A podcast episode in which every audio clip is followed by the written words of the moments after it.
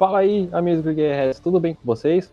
Sou Maicon Tavares, estamos aqui hoje para comentar sobre o Grande Prêmio do Bahrein, essa corrida que a gente teve um acidente assustador logo na largada, né?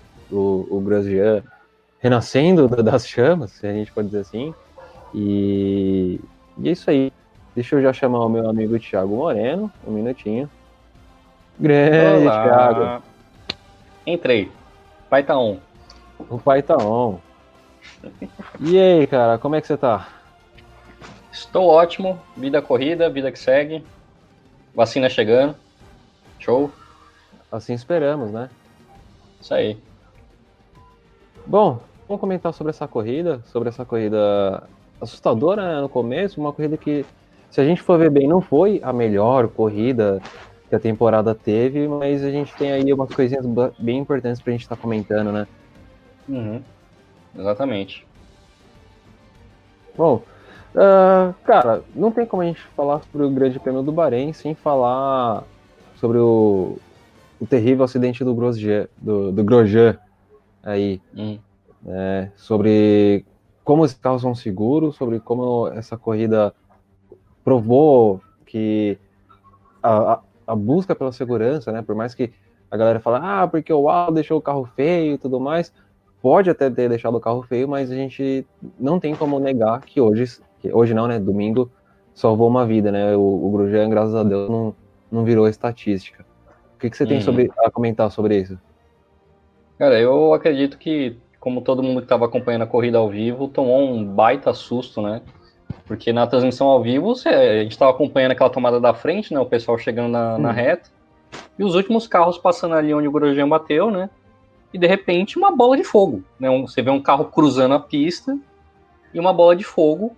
E aí quando finalmente voltam lá para a tela, né? Porque a transmissão da Fórmula 1 tem essa questão, né? Quando o acidente é muito grave, eles esperam um pouco para né, mostrar atrocidades ao vivo na TV.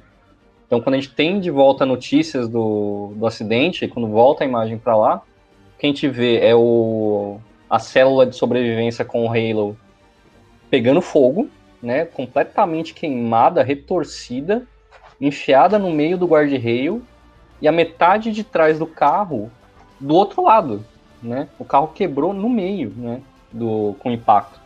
Então, foram imagens bem assustadoras, mas foi assim, para mim, pelo menos, foi algo mais tranquilo quando a gente viu as imagens do Grosjean saindo do, primeiro do carro médico, depois indo pro centro médico, depois lá no hospital, né, mais tarde, com queimaduras nas mãos, nos tornozelos, né? E tinha uma suspeita de fratura da, da costela. No demais, queria apenas reforçar aqui, enquanto dono de perua, né?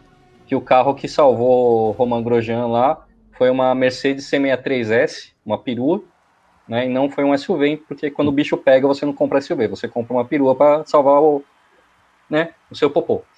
Mas que bom que o Grosjean deu certo, então acho que a gente tem muito comentário para fazer sobre a segurança dos carros, né? Eu já fui uma dessas pessoas que achou que o ralo deixava o carro parecer um, sei lá, um chinelo havaiano. Mas, assim, não dá para negar que esse esforço constante da Fórmula 1 em trazer mais segurança para os pilotos culminou aí no Grosjean sair andando do, do acidente e foi um acidente que o carro pegou fogo, né? Coisa aí que Nick Lauda não teve tanta sorte quando teve um acidente similar. É, pois é. Assim, tem alguns pontos principais aí que a gente tem que colocar. E um, um deles é essa questão justamente do halo e dele conseguir sair do carro enquanto o carro estava em chamas. Né? É, uhum. Eu vi o pessoal falando na transmissão que o impacto, a força do impacto chegou a 53 G, é, o que é uma parada muito forte. Sim. E, e ele não, não desmaiou, o cara não passou mal. Ele acho que assim, a única coisa que deve ter passado na cabeça dele é eu preciso sair daqui. Né? Hum. Então, assim, é, eu também eu fui um, um, um detrator do Halo, eu critiquei bastante, falei, achava que não era necessário. E, e, e, hoje ele se provou muito mais do que necessário, né? Hoje não, domingo. É, e eu vi até uma galera criticando, é, jornalistas falando que, que talvez o Alan não tenha sido o mais importante. Pode ser que não tenha sido o mais importante, mas ele hum. com certeza foi peça fundamental. É, eu hum. vi uma foto, eu vou até buscar aqui daqui a pouco para ver se eu consigo colocar para vocês, é, do que poderia ter sido o, o, o, impacto dele se não tivesse o halo, né? Porque você, você vê que o guarda-reio, ele, ele faz uma curva, né? Onde, onde tá assim, o, o carro, o cockpit, né? O, a célula de sobrevivência do, do Grosjean, ela atravessa aquele guarda-reio, né? E ele para do outro lado, e ele né, se esforça para sair dali e tudo mais. E, cara, eu acho que se não tivesse aquilo ali, era a cabeça dele que, que ia entortar aquele guarda-reio, sabe? Uhum. É, então, ia abrir no meio o capacete, né? Sim, por mais que esses capacetes sejam extremamente resistentes e seguros e tudo mais, cara, ele bateu ali pelo menos uns 220 por hora. Eu acho muito difícil ele estar tá abaixo disso em questão de velocidade. Hum. É, então, a, a questão ali é que o carro literalmente enfiou entre as barras do guarda-rail, do guarda né? Uhum. Então, sem o Halo ali, que atuou tipo uma, uma pá, né? Que abriu o buraco e não deixou o guarda-rail entrar no cockpit, ia ser o capacete, ia ser literalmente a cabeça do Grosjean que abria aquele guarda-rail, né? Então, não dá para negar, né? Assim, claro, a rigidez do monocoque de fibra de carbono da célula de sobrevivência, que é uma coisa que já tem um tempo o próprio Hans, né, que é aquele dispositivo que não deixa a cabeça se movimentar muito para frente e para trás. É isso que vai você desmaiar, inclusive, né? Uhum. Uma força G muito forte, uma variação muito forte da força G na cabeça você apaga. Então o Hans não deixou isso acontecer, o próprio cinto de segurança, o macacão que é resistente à chama. É, talvez até o próximo passo aí sejam as luvas e as botas, né? Porque as queimaduras do Grosjean vieram exatamente onde o macacão não pegava. Sim, sim. É, que os pilotos já estavam reclamando, na verdade, que esse, alguns reclamaram que esse ano o, o macacão ele estava mais pesado e estava mais difícil deles se movimentarem, né?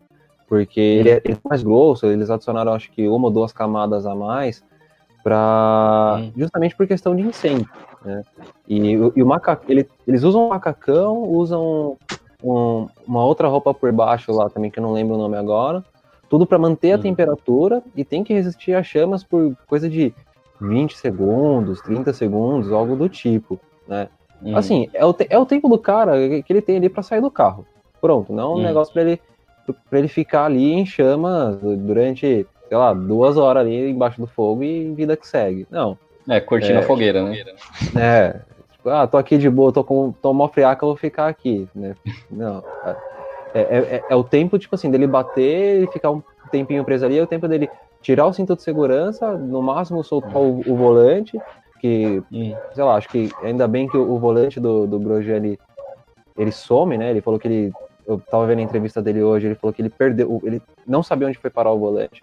Acho que pela força do impacto foi parar lá na casa do chapéu, acho que os caras devem estar procurando até agora. Uhum. E e é isso aí, cara. Então, tem, tem várias.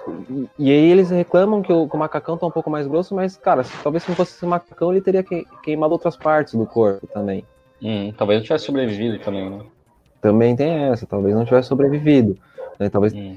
Então, assim, ele queima a mão porque as luvas são um pouco mais finas, né? Pela, por causa da sensibilidade das mãos.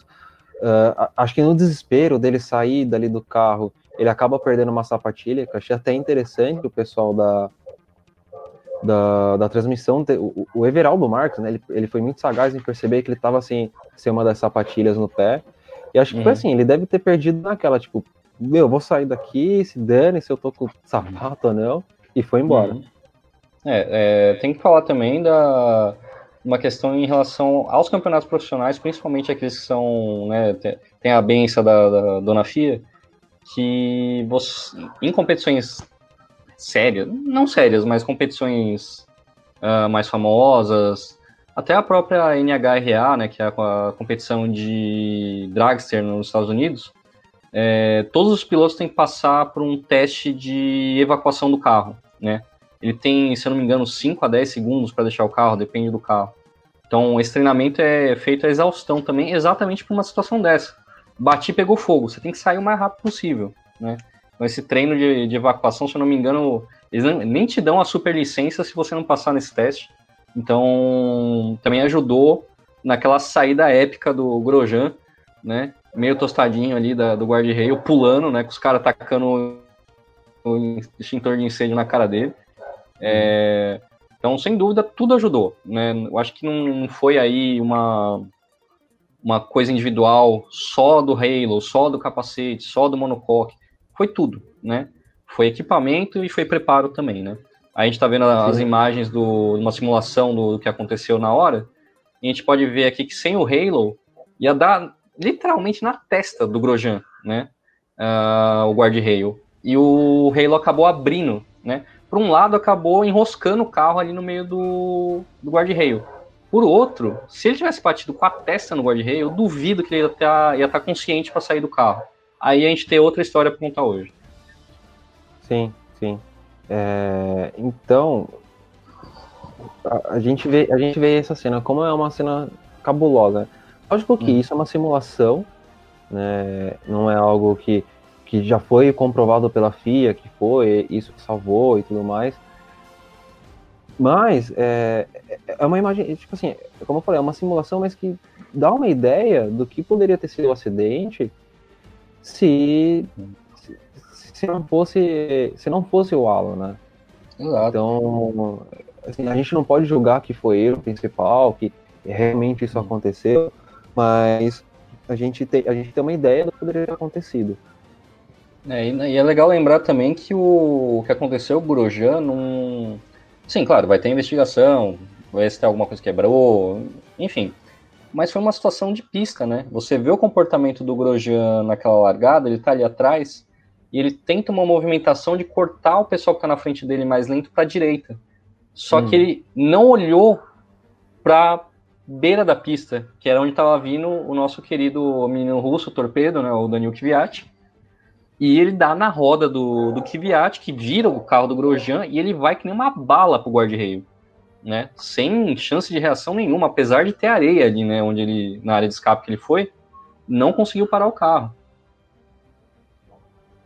É, assim, é, é uma, é uma área asfaltada, né? Hum.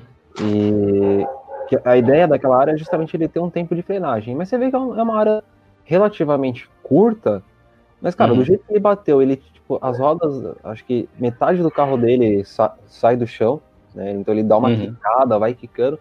Assim, acho que ele nem teve tempo de, de, de frear tanto, porque ele tava muito rápido, né? E é como você uhum. falou, ele vem, ele vem costurando, ele joga para a esquerda, vê que juntou um bolo ali, ele joga para a direita na esperança de ultrapassar, e deve ter dado aquela esquecida de dar uma olhada no retrovisor e tudo mais, né? Hum. E, só que assim também, um cara tem um retrovisor é desse tamanho, um retrovisor de maquiagem. É limitado. Então, assim, ele tem um pouco de, de, culpa, assim, a gente não pode ter também só defender o Jean, que bom que ele tá vivo, que bom que ele sobreviveu e tudo mais, mas ele também tem culpa. Só que assim, é, culpa, culpa entre aspas, né? Ele errou, tudo bem, mas foi um movimento de corrida, como você falou. Hum. Exatamente. Mas que bom que Grosjeanzinho tá de boas, vai curtir um períodozinho aí de férias, né? Férias hum. forçadas. Mas vai é. movimentar uma. Vai dar uma movimentada no mercado, acho que a gente vai comentar isso mais depois. É, eu só espero que ele consiga voltar para correr ainda em Abu Dhabi, né? Para ele conseguir se despedir de maneira decente da categoria, já que essa provavelmente vai ser a última temporada da carreira dele. Né? Uhum. É, a, a Haas já, já confirmou que não vai renovar o contrato dele.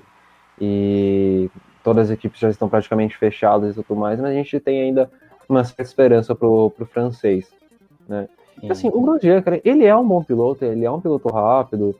Na, na época que a Lotus voltou lá em, nos idos de 2012, 2013, é, ele fez boas corridas, estava chegando a pegar alguns pódios e tudo mais.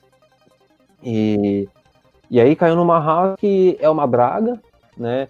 Chegou a ter, ter, alguns bons resultados ali, sofreu com a equipe cometendo alguns erros também. Mas, assim, é um piloto rápido, é um piloto muito bom e eu acho que, que, que, que ele merece estar no grid ainda mais um tempo. Acho que ele ainda tem alguma coisa a provar. É, eu acho que, assim, se puder, se tiver condições dele se despedir de fato no, no GP da, de Abu Dhabi, melhor, né? É, Grosjean, ele sofreu com inconsistência, né, de resultados. É, tinha tinha épocas que ele ia realmente muito bem, tinha épocas que ele não, não performava tanto, né? E a Haas já tinha mandado aviso prévio para os dois, né? Ele e o Magnussen já estavam sabendo que procura outra cadeira aí que essa aqui vai ser ocupada por outra pessoa, né? É. Mas espero que o Grosjean consiga uma despedida decente aí da Fórmula 1. Uhum. E antes da gente encerrar o assunto o assunto Grosjean e tudo mais, uh, o, o, o, eu, vi, eu tava ouvindo alguns comentários, né, tava ouvindo alguns outros programas é, por esses dias, e eu vi uma discussão interessante da galera, que eu vi, eu vi um pessoal criticando que a, a FIA, a FOM, né, a Fórmula 1 Management, tava, demorou para mostrar o replay da corrida, do, do acidente, é, do que, que aconteceu, mostrar é, cenas né, e tudo mais. Vi gente criticando, falando que mostrou muita coisa, que não deveria ter mostrado ele saindo das chamas daquele jeito. É, quero saber uhum. sua opinião sobre isso. O que, que você acha, Thiago? Você como jornalista e o que, que você faria num momento como esse, se você fosse um diretor de imagem, um diretor de transmissão? Tá, é, só queria dar um salve aqui pro Renato Maia, né? Renato Maia, para quem não sabe, é do canal Falando de Carro, tá? Ele tá aqui acompanhando a gente, muito prestigiando, né? Uma, uma honra receber aí youtubers de sucesso aqui no canal. É, sucesso não, né? Depois eu encontro ele no postinho do, do uns tabef, né? Ah, mas enfim, vamos lá. Eu, enquanto jornalista, sou responsável pelo que vai para transmissão, né? As, é, eu vou escolher entre as imagens que estão sendo geradas as que irão de fato ao ar, né? É, por preceito, e como eu passei raspando já pela aula de ética na, na faculdade de jornalismo, é, a gente não costuma transmitir situações degradantes, né?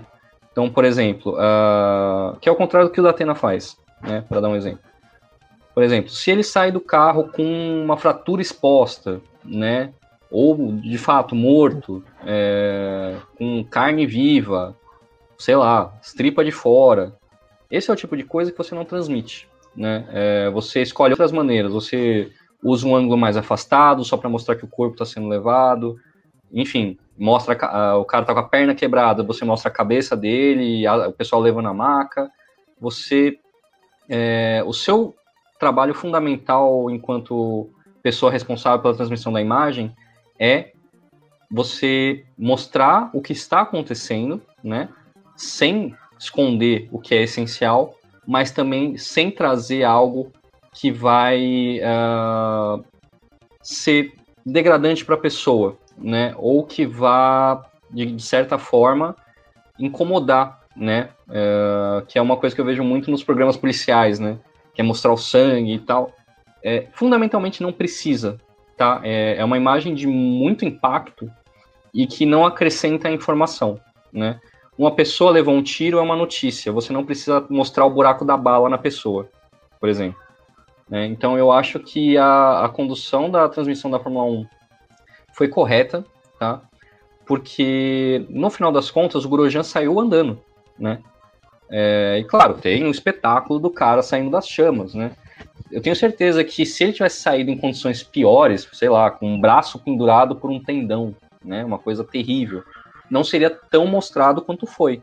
Mas como ele saiu inteiro, né, e foi uma imagem muito plástica, né, por falta de outra palavra melhor, é, eu acredito que foi na medida certa, né? Eles, o impacto aconteceu, cortaram para outras imagens, não enquanto estavam decidindo lá, vendo o que estava acontecendo, não mostraram, né? É, eles limitaram o que estava sendo mostrado do acidente. Depois que souberam, né, viram as imagens do que, do que aconteceu e julgaram que não tinha nada ali que fosse degradar ou que fosse enojar né, o público, para ser bem sincero, é, transmitiram o que a gente viu. Né? E, assim, não deveu em nada. O que a gente viu ali foi um carro batendo, um carro em chamas, um piloto desesperado para sair do carro e 16 pessoas lá tentando apagar o fogo, né, e tentando tirar ele lá do meio das chamas. Então, é isso que aconteceu.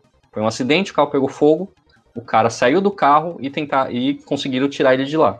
Foi isso que aconteceu, foi isso que mostraram. Claro, claro que a gente fica numa ansiedade terrível, né, entre acontecer e ver o que aconteceu, a gente fica sem informação. Mas é, eu, por exemplo, não gostaria de ver um piloto despedaçado, né? Saindo do carro na, nas mãos do, dos comissários lá da corrida. Então eu acho que foi muito acertado. Eu acho que foi exatamente a medida que tem que ser feita. Mostrou o que tem que mostrar e esperaram um tempo suficiente para saber o que podia ser mostrado ou não. Ah, bacana. É, eu também eu acho que assim, é, concordo com você, acho que como, como, você falou, a imagem foi muito plástica, foi muito chamativo a questão de um carro bater muito forte, é, metade de um carro ir para o lado, a outra metade ficar presa entre ferragens, e assim, o, o piloto saiu bem, acho que eles, eles acabam mostrando isso porque o piloto sai bem. É, hum. Acho que o único ponto que eu concordo com a maioria das discussões que eu vi foi só a demora em, em mostrar o, hum o porquê, né? A demora em mostrar o, o que aconteceu. Você imagina, por exemplo, sei lá, a família do Jean, a esposa dele que estava que tava em casa, uh, com os filhos e tudo mais, a, a, mãe dele, que fica ali esperando, né? Vê, uma, vê um acidente daquele, vê que o, o, o filho dele, né, o marido, o, o Grosjean não aparece na, no live timing ali, e, e fala, puta, aconteceu alguma coisa, né? Acho que assim, você vê que eles, demor eles demoram. O Grosjean demora 30 segundos para sair do carro, né? E. Uhum. E aí, daí beleza. Você vê que ele sai do carro, o, o, o Ian Roberts lá, ele, ele vê, né, dá um confere com, com o Grosjean, vê, vê que tá tudo ok. É, já dava pra pelo menos mostrar um replay. Ou mostrar um replay, tipo assim, ó, o Grosjean tá vivo, ele tá bem. Porque assim, hum. antes mesmo deles terem. Que assim, ele, ele bate, dá alguns segundos, eles já acionam a bandeira vermelha. Então todo mundo hum. deveria entrar nos boxes, todo mundo deveria parar. E nesse meio tempo, tipo, eles já viram que tava tudo ok com o Grosjean. Né? O Grosjean já tinha saído do carro, o Grosjean tava vivo e tudo mais. Então, tipo assim, mostrava, falar, ó, ele tá bem, ele tá vivo. Né? Hum. E aí depois, de tratando as imagens do, do acidente e tratando, uh, peg pegando outros replays, outros replays de outras câmeras, ir preparando essas imagens para começar a mostrar. Mas o primeiro replay né, que, que tem do carro dele batendo, que a gente vê, vê aquela cena, né, todo mundo vindo ali pela pista e aquela explosão lá no fundo. Aquilo já dava hum. para mostrar, é, talvez já dá um, um, dá um sinal, tipo, aparecendo um textinho na transmissão que seja, ó, oh, o Grosjean está bem, ele está vivo, e algo hum. do tipo. E, e, e enquanto eles vão preparando os outros displays e mostrando conforme for tendo e tudo mais. E é como hum. o Renato Maia que falou pra gente, né? Ele, é, eles mostraram todo o ocorrido porque tudo terminou bem. Exato. Não teve nenhuma imagem feia do piloto em si, né? Você vê que ele sai abanando a mão porque ele queimou as mãos ali, mas não, não dá para você ver uma mão queimada. Né? Hum. O, o, Aí ele fala aqui, ó, tanto é que demoraram para mostrar de, até ver de fato o que aconteceu. Tudo bem, eles, é, eles tinham que ver o que realmente aconteceu para depois mostrarem. Mas, é, sei lá, acho que um minuto depois que tudo já tinha acontecido, eles já sabiam que estava tudo ok com, com o Grosjean. Né? Então acho uhum. que assim, eu só acho que demorou um pouquinho mais do que necessário, que foi que, quase uns 10 minutos até ter a primeira imagem real uhum. da batida. Tanto é que a própria Globo usa o replay do que eles gravaram para mostrar o que, que aconteceu ali. Sim, a, a Globo teve um mérito aí de, de se virar, né? É, mas um ponto que eu vou discordar de você, Maicon, é em questão ao tempo. Eu não sei quanto tempo foi, se foi 10 minutos, eu realmente não lembro. É, eu acho que eles poderiam ter dado a informação de que ele estava bem antes, tá? Falar, foi resgatado, tá tudo bem, certo? É, isso poderia ter acontecido de maneira mais rápida mesmo. É, só que aqui me colocando no papel lá do cara que está fazendo a transmissão, as imagens elas primeiro precisaram ser compiladas para depois passar para aprovação de um gerente geral, sei lá quem é que está na, nas cabeças lá, para depois ser passado, porque era uma, um assunto sensível, né? E de qualquer forma, mesmo aprovadas as imagens, a F1 é um show, né? Como é a NASCAR, como é uma transmissão de futebol, Hum. Então, quando você está trabalhando um replay, você está trabalhando a narração de uma história. Então, essa história tem que ter começo, meio e fim, tem que ter as melhores imagens, enfim. Uh, eu acho que se eles pecaram por alguma coisa nessa transmissão de imagens, eles pecaram pelo excesso de cuidado. Porque quando chega o replay, conta certinho. Vem a imagem do helicóptero, primeiro a imagem de frente, depois a imagem do helicóptero, depois as das chamas, aí vem o pessoal apagando as chamas, encosta o carro médico conta uma história perfeita, a linearidade ali daquela história sendo contada, perfeita, né? Então, é, eu acho que o tempo que eles demoraram foi muito em conta disso. Compilar de forma a essa história ficar compreensível, com começo, meio e fim. E também um tempo para provar uma, uma situação que foi sensível, né? Mas, de fato, eles deveriam ter dado alguma notícia sobre o estado do Grosjean antes de chegar esse replay também. Não, sim, sim. É, é, acho que assim, sei lá, talvez, acho que essa preocupação disso daí é, é meio desnecessária de, de, de, talvez ter uma aprovação, até de você querer contar como tudo aconteceu.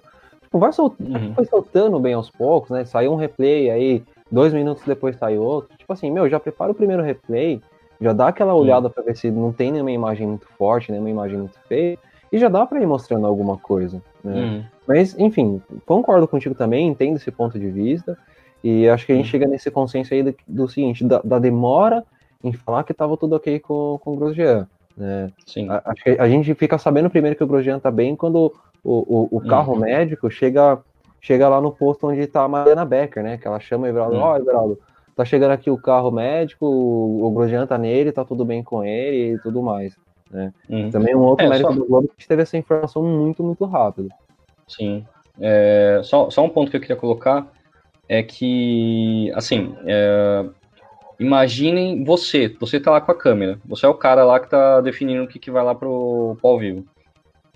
E uma coisa dessa acontece, né? Uma coisa que não é, não é rotineira, não é um negócio que você tá nem preparado, nem imagina que vai acontecer, né? É, e numa situação, já passei inclusive enquanto jornalista, quando você não tem certeza do que você deve fazer, você escala isso para o nível superior. Meu, e é claro, é um erro. É um erro. O cara deveria ter tomado uma, uma posição ali e tal. Mas é, ele respeitou uma hierarquia, né? Uma situação dessa acontece, é uma, é uma decisão que ele não pode tomar sozinho, né? E acaba tomando tempo, né? Uh, mas, é, e claro, é fácil pra gente agora falar, pô, né, demorou pra caramba, que merda. É, mas é difícil entender o que aconteceu naquele momento. A gente não tava lá na salinha né, da, da transmissão para ver o que tá acontecendo, né? Para ver todos os elementos ali acontecendo. Então, Sim. demoraram e espero que aprendam né, com, a, com, a, com as lições aí de Roma Gojan. Sim, é, agora a FIA vai ter um, um baita trabalho né, para estudar o que aconteceu, é, procurar soluções, por que, que o tanque de combustível ele rasga, por que, que o, o tanque de combustível ele explode, né? Hum. É, assim, você tá, você tá com um automóvel que está carregando ali pelo menos uns 100 quilos de combustível, né? É, hum. e, e, cara, é muito combustível, muito combustível mesmo. Né? É, lembrando e... que a gasolina é mais leve que a água, né? Então 100 quilos são mais de 100 litros de gasolina. Sim, eles estão de, de, de tanque cheio mesmo, né? É, primeira volta, acabou de largar acabou de largar e tudo mais. Então, uh, a gente compreende que uma parada dessa aconteça, né? Hum. Porque assim, o, o tanque de combustível hoje de um Fórmula 1 ele é muito seguro, né? Ele, ele é feito de um material lá de, de borracha e tudo mais. E, cara, eu não lembro, eu, eu acho que eu nunca vi um, um acidente desse tipo acontecer. Né? Eu lembro de imagens, tipo, por exemplo, de é, de abastecimento, né, ter alguma falha no abastecimento e, e vazar combustível dali. Mas assim, era um combustível que estava fora do carro. Né? Ó, aqui tem uma outra imagem bem interessante, deixa eu até colocar ela sozinha aqui, hum. que dá para ver bem. Uh, cadê? Pronto. Ó, olha a curva aqui também do guardrail. Né? É que aqui o ah. cockpit provavelmente está mexido já e tudo mais. Mas você vê que essa, essa curva aqui em cima, com certeza, foi o, foi o halo que abriu o carro. Então, acho que o guarda-reio não abriria isso dessa maneira. Não, de forma alguma. Mas, enfim. Uh, o é. Renato tá até mandando aqui pra gente. É, hum. Ele fala o que a gente até comentou: a explosão daquela proporção foi pelo fato do tanque estar tá cheio. Sim, devia ter ali seus. Vai, vamos chutar uns 110 litros de combustível, chutando alto aí. Hum. Né? É, eu então... acho que então- outra, outra lição de casa aí para a FIA que vai ficar, pelo menos me impressionou muito, me preocupou muito, foi exatamente o fato do guarda-reio ter sido varado. Né? O guarda-reio abriu. Né? Eu acho que também tem muito a ver com o próprio ralo. Né, que ele protege, mas ele forma uma alavanca na, no guard-rail, né? Ele tem essa, essa propriedade de abrir o, o guard-rail. Então eu acho que esse formato de guard-rail com travessas, né, separadas, que tem as frestas, frestas entre elas, é, eu acho que não deve, não deve ficar. Numa situação dessa que o carro bate de bico e um ralo abre a, o guard-rail, eu acho que ficou uma situação muito perigosa para o Grosjean dele não ter espaço para sair, de estar tá literalmente enroscado dentro do guard-rail, né? Então eu acho que eu gostaria de ver uma, uma solução melhor para o guard-rail. Acho que a gente, assim, a gente que não é engenheiro nem nada, a gente imagina os guard-rails como uma coisa sólida, né? imexível, imovível. Mas na verdade ele atua como um elástico, né? Para absorver o impacto. Então o papel dele não é varar, o papel dele é absorver a força, a energia do impacto. Então ele tem que dobrar mesmo, mas eu acho que abrir dessa forma vai ser é, é, é complicado. Ainda mais com os carros agora todos equipados com ralo, que podem potencialmente repetir o que aconteceu aí no GP do Bahrein. Sim, exatamente. É, é, com certeza vai ser algo que eles vão mudar. Acho que eles não vão deixar mais o Bahrein colocar guarda-reio desse tipo. Acho que eu nem, nem lembro mais de algum circuito que usa algo dessa, dessa maneira, que normalmente eles usam aquele soft wall, é, eles usam os muros é, mais macios para que o carro volte meio que para a pista, né? Ou que ele não bata e pare imediatamente, né? Hum. Mas é, isso com certeza vai ser estudado, vai ser, vai ser assim, aquele tipo de mudança que talvez a gente nem perceba até acontecer um, um, um acidente semelhante. E, e mesmo que se, se, acontecer um acidente semelhante, a gente não vai perceber porque não vai acontecer algo da magnitude do, do, que aconteceu nesse final de semana. Né? Uhum. É, o Maia mandou aqui uma pergunta boa. É, ó, de fato, o capacete aí do, do Grosjean sobrou quase nada, né, cara? Derreteu a, a lente do, do capacete e sobrou só a fibra de carbono. Exatamente. Vamos colocar aqui a pergunta do Maia. É, eu fiquei curioso com o carro partido ao meio. Será que existe algum ponto onde de fato é, pode ocorrer isso para que realmente o motor se separe do carro e ficar mais longe do piloto nessa situação? Uh, então, o, o, o, carro se parte, mas por causa da, da célula de sobrevivência que, que o piloto tem, né? Ele tem ali o cockpit, aquilo ali é feito para proteger o piloto, ponto. Todo o resto é destruível, vamos dizer assim, né? Acho que nem sei se existe a palavra ou não, mas todo o resto ele tem que se obliterar, vamos dizer assim. Se ele bater de traseira, tem que quebrar, tem que absorver impacto e tudo mais. Mas a, a, aquilo que fica em volta do piloto, não. E, e o fato do, acho que o fato do tanque ter rasgado, do, de ter, a gente ter tido aquelas chamas, foi pelo fato de, de, de, que o combustível ele fica nessa parte onde fica o cockpit, né? Então, assim, é, é, um, é o tipo de situação que, cara, eu, eu não sei nem o que comentar, o que aconteceu, como aconteceu, por que aconteceu e como não, como não acontecer mais, como evitar. Mas, assim, é, a, parte mais importante, que é isso daqui, né, que vou até dar um zoom, um zoom um pouquinho maior, que é, que é essa, isso daqui, por isso que o nome célula, célula de sobrevivência, ela se manteve intacta. Ela tá feia uhum. aqui, tá toda arrebentada, mas é porque o bagulho pegou fogo, velho. Né? Uhum. Não tem como isso se manter inteiro. É, considerando o impacto que ela sofreu, né? Não tá retorcida, não tá dobrada, não tá rasgada, não tá nada. E ainda uhum. pegou fogo que quando puxam a, o resto da, da célula de sobrevivência, o formato dela está intacto, né? É, com algumas escoriações, mas não abriu, né? Que é o que ela foi feita para fazer. Eu acredito até que, como a célula de sobrevivência é um elemento isolado na estrutura do carro, o fato do, da traseira ter sido ejetada vem desse tipo de construção, inclusive, né? A, a junção da traseira na estrutura do, do cockpit, ela tem que ser deformável, né? Exatamente para é, possibilitar que, no caso de um impacto na região traseira, não influencie na, no comportamento do cockpit também, né? Sim, exatamente. É, é cara, é assim, como a gente falou, repetiu e, e vai continuar repetindo. É, é, o tipo de coisa que é, é muita investigação, vai ser investigação de pique empresa aérea para descobrir o que aconteceu e, e evitar que isso, aconteça, que isso aconteça novamente. Exato. Mais alguma coisa para adicionar sobre o assunto Grosjean? Não neste momento. Graças a Deus, o bichinho tá bem, vai sobreviver. É. Bom, então a, a gente vai sair do assunto Grosjean, mas tem que. Ele vai ser o nosso ponto de, de partida do próximo assunto. Né? Uhum. E, já que o, o Grosjean não tá bem ainda para correr, acho que provavelmente os médicos nem vão liberar ele e tudo mais para a próxima corrida, acho que nem tem como. Uh, a gente acaba tendo a estreia de um piloto brasileiro na Fórmula 1. Né? Pietro Fittipaldi, neto de Emerson Fittipaldi, estreia na, no próximo final de semana aí, no, ainda no Bahrein, mas no, no, chamado Grande Prêmio de Sakir, no anel externo, ele estreia hum. no lugar do Grosjean, né? Não é na condição ideal, né? A condição que ele esperava que fosse, né? Que acho que ele nem estava torcendo para isso e, e tudo Sim. mais, mas ele estreia, tem sua chance na Fórmula 1 de, de mostrar algum resultado.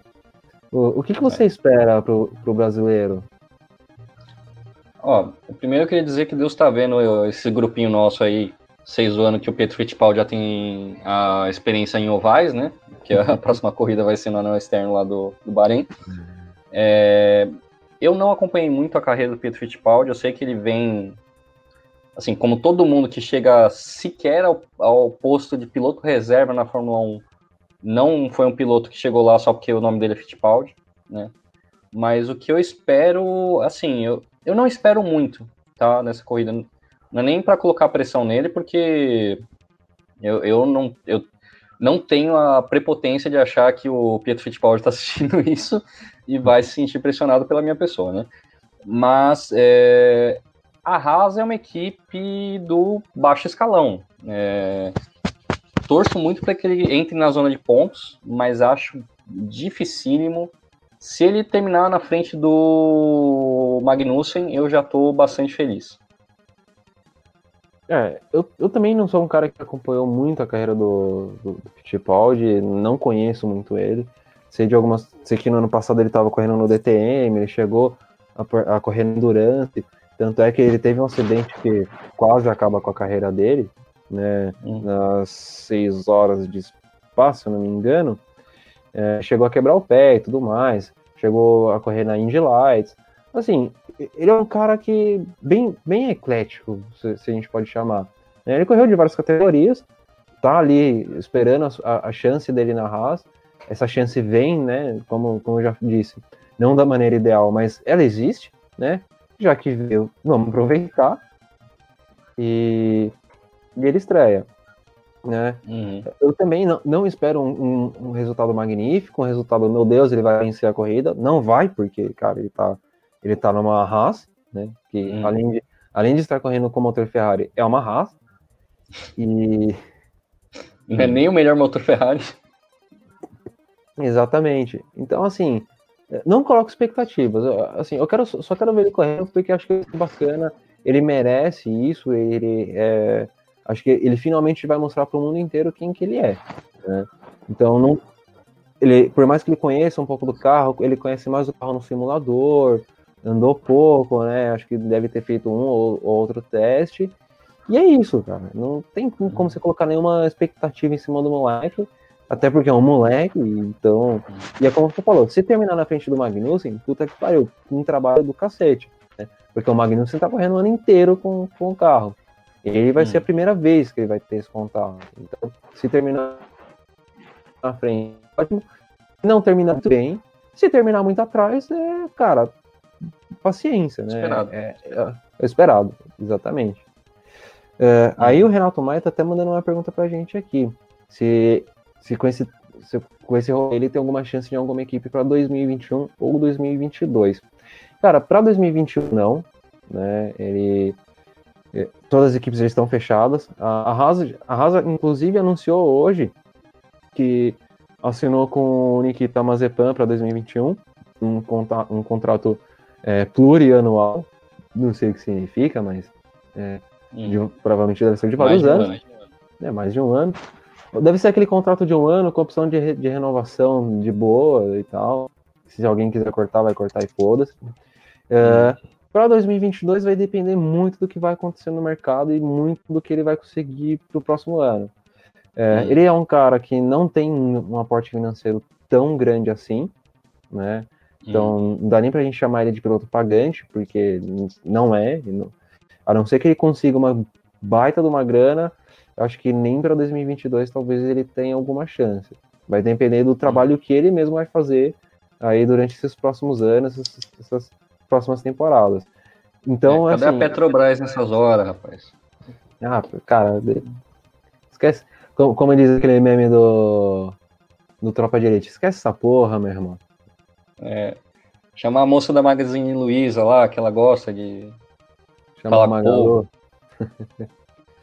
é, então, Botar assim, foto eu... da, da moça da Magalu, aquela moça virtual, bem na, na lateral do carro, assim. é, pinta de azul, né? E tudo mais. É. Assim, eu, eu gosto de não fazer muita previsão aí para os próximos anos, principalmente 2022, que vai mudar o carro, vai ser um carro completamente diferente desse que a gente ele não tem chance, né? E, opa, caiu? Você me ouve, tô bem, tô bem, tô te ouvindo. Uh, então, para 2021 não tem chance, para 2022, se fosse para fazer uma aposta, sei lá, eu apostaria 55 centavos de que ele não corre em 2022.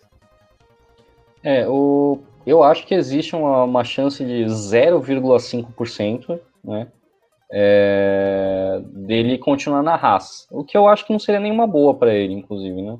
Talvez fosse melhor, sei lá, ir para DTM, voltar para NASCAR, é, para voltar para cá e fazer a estoque, não sei, é, não sou, não tô nos pés dele, né?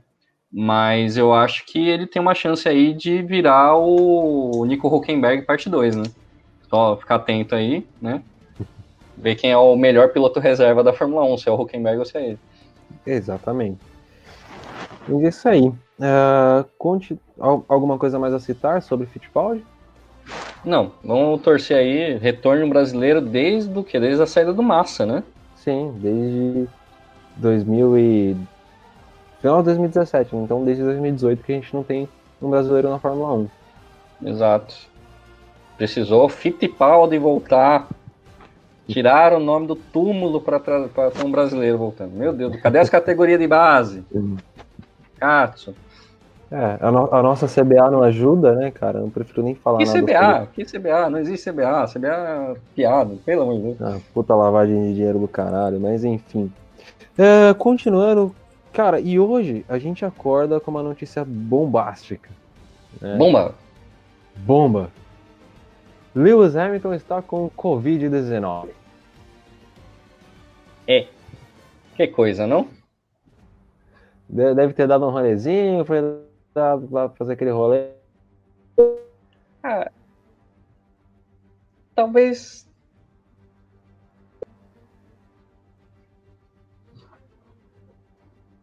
Tiago?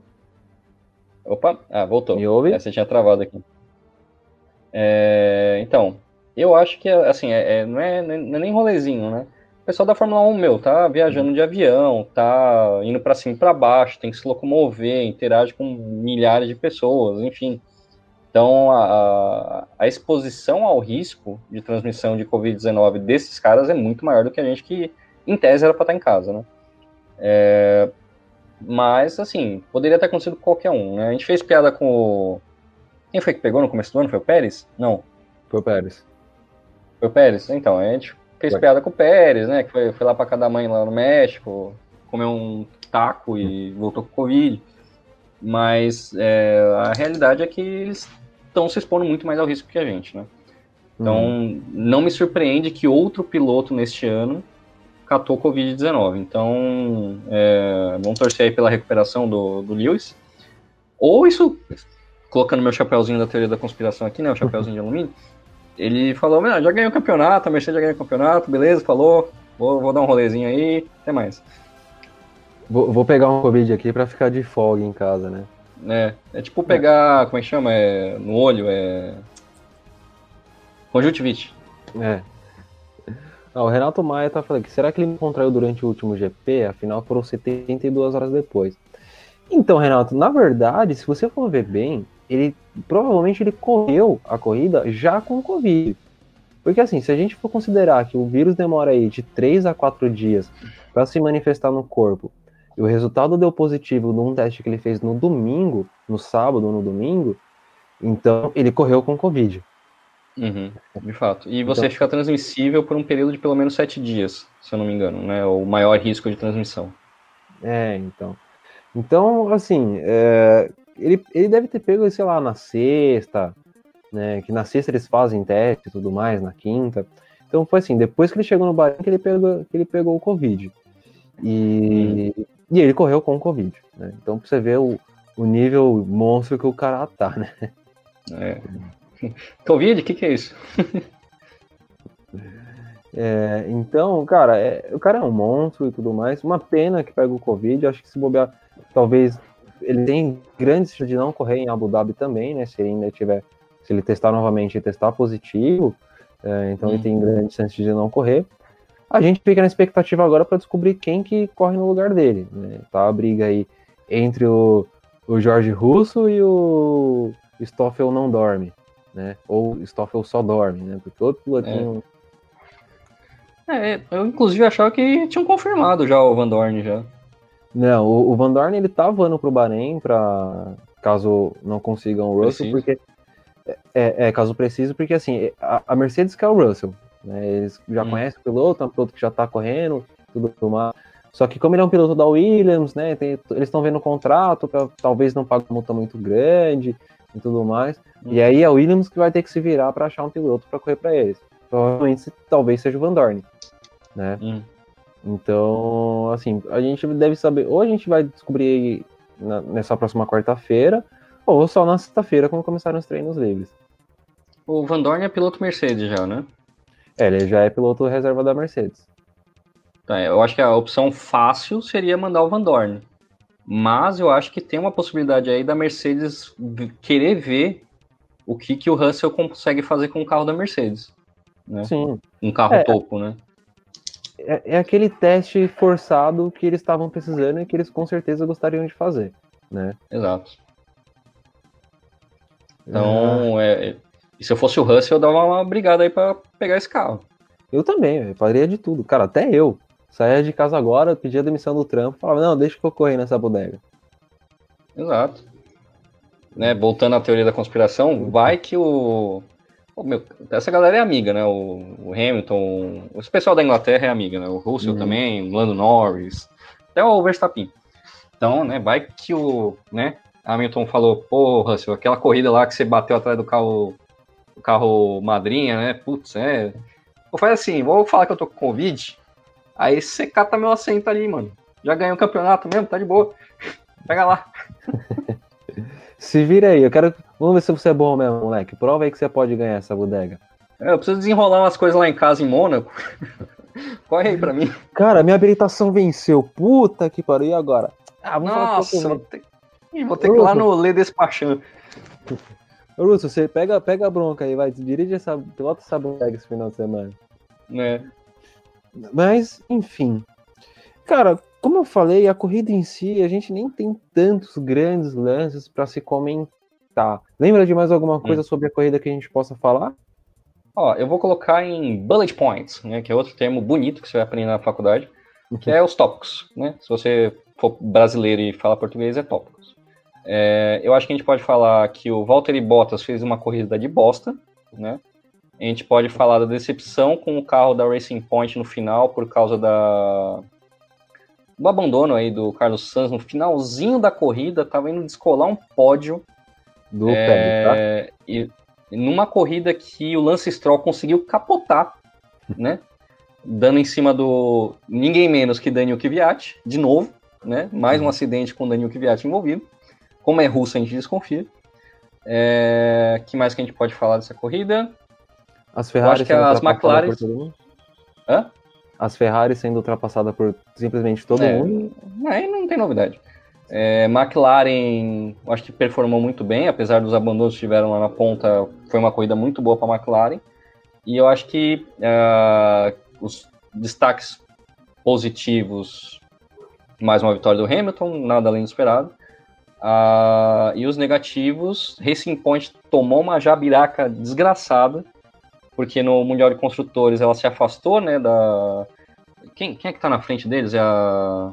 McLaren agora. É a McLaren que tá na frente? Hum, a McLaren ultrapassa a, a Racing Point no Mundial de Construtores. É, então. Então essa foi a Jabiraca, né? Então isso aí vai ser um problema para eles. Era uma corrida que eles não podiam deixar de pontuar. O Stroll, Strollar, aguardado, né? Mas a, o abandono do Pérez vai ser uma pedra no sapato nesse finalzinho do campeonato. Com certeza. É, bom, vamos para o campeonato de pilotos e construtores então, para a gente encerrar essa live de hoje? Vamos? Você quer que eu faça qual? Manda, escolhe aí, você que manda. Tá, eu vou fazer a de construtores então. Tá. Posso falar então, ou você quer fazer os pilotos primeiro? Vamos começar pelos pilotos primeiro? Demorou. É, Lewis Hamilton com mais uma vitória, é, ele alcança 332 pontos, né? Uhum. Já título já garantido, não perde mais. Valtteri Bottas chega a 201 pontos. Max Verstappen dá uma leve colada no Bottas e tem 189 pontos. Talvez uhum. sem, a, sem o Hamilton correr, o Bottas agora tem a obrigação moral de, de vencer essa corrida, né? De garantir esse vice-campeonato. E, cara, vamos ver se o Verstappen com certeza também vai vir com a faca nos dentes para tentar essa vitória, né? Aproveitar então, que essa é a hora, essa é a hora. Essa é a hora. Então o Max Verstappen cola no, no, no Bottas e tem 189 pontos. E agora a gente tem uma briga interessante que é pelo quarto lugar de pilotos. Daniel Ricciardo aparece em quarto com 102 pontos. Pérez, que, que acabou o final de semana zerado, está na quinta posição com 100 pontos. Charles Leclerc na sexta posição com 98 pontos. Então a gente tem três pilotos separados por apenas quatro pontos. Então essas duas últimas corridas aí vão ser cruciais para esses caras. Né? Uhum. Lando Norris aparece em sétimo com 86 pontos. Carlos Sainz da McLaren aparece em oitavo com 85, apenas um ponto atrás do companheiro de equipe. E, e, talvez esses dois ainda consigam sonhar aí com o sexto ou até o quinto lugar no, no campeonato de pilotos né? Dependendo uhum. da pontuação que conseguirem. Albon, veja só, de Red Bull, ele está empatado com o Carlos Sainz na nona posição. Ele tem 85 pontos. Pra você ter uma ideia, é mais de 100 pontos atrás do Verstappen, que tem 189. E isso considerando que ele chegou em terceiro na última corrida, né? Isso considerando que chegou em terceiro na última corrida, exatamente. Uh, Pierre Gasly da AlphaTauri está em décimo com 71 pontos. Lance Stroll, né, que já está um bom tempinho aí sem pontuar, está em décimo primeiro com 59 pontos. Ocon aparece na décima segunda posição com 42 pontos, né, né uh, enquanto o companheiro de equipe dele está em quarto. Mas enfim. Sebastian Vettel está em décimo terceiro com 33 pontos.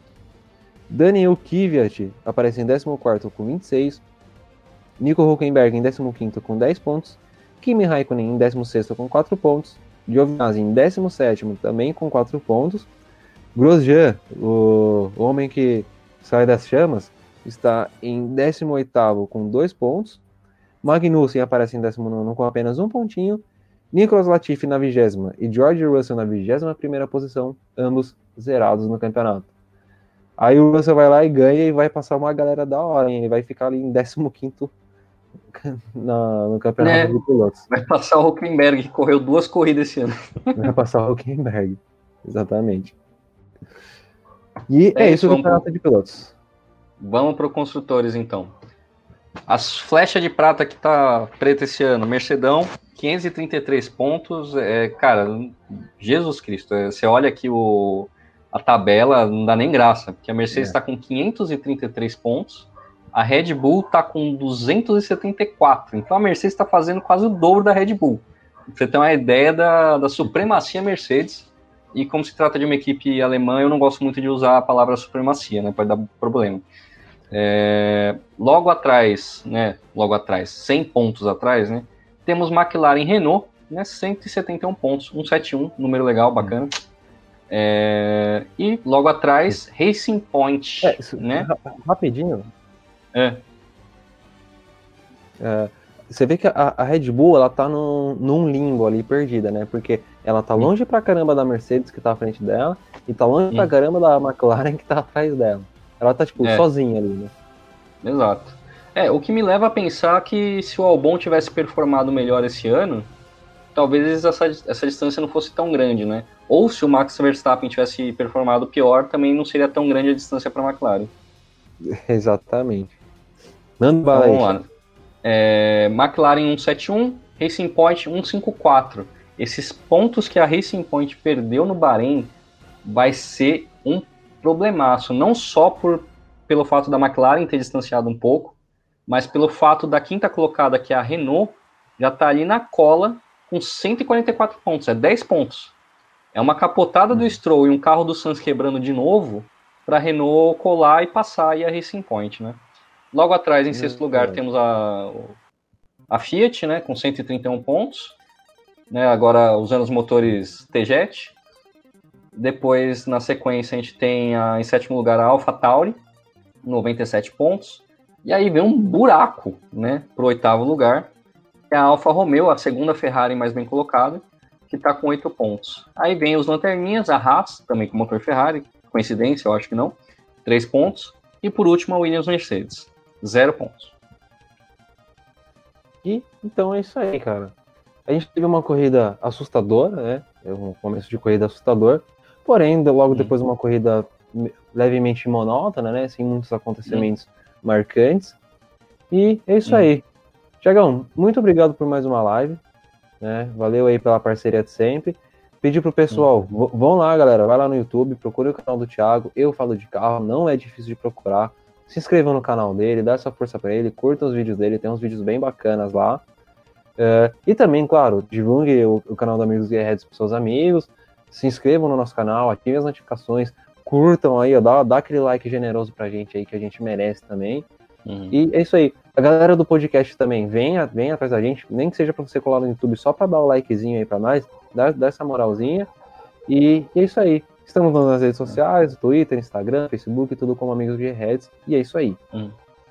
Então vou só dar um tchauzinho. Me sigam no Instagram também, que ultimamente eu tô mais ativo no Instagram do que no YouTube, né? Dá, ainda trabalho editar vídeo, rapaz, vocês não sabem. É, enfim, mas é, é, joga Thiago Moreno lá no, no Instagram, se vocês me achar, é Thiago com TH, underline, underline Moreno, vocês me acham também. Queria agradecer todo mundo que assistiu o vídeo hoje. A gente teve bastante comentário nessa, nessa edição do AGH Comenta Fórmula 1. Né? Então, agradecer a todo mundo que participou e fica aí o forte abraço para todo mundo. até mais, galera. E até a próxima. Valeu. Falou.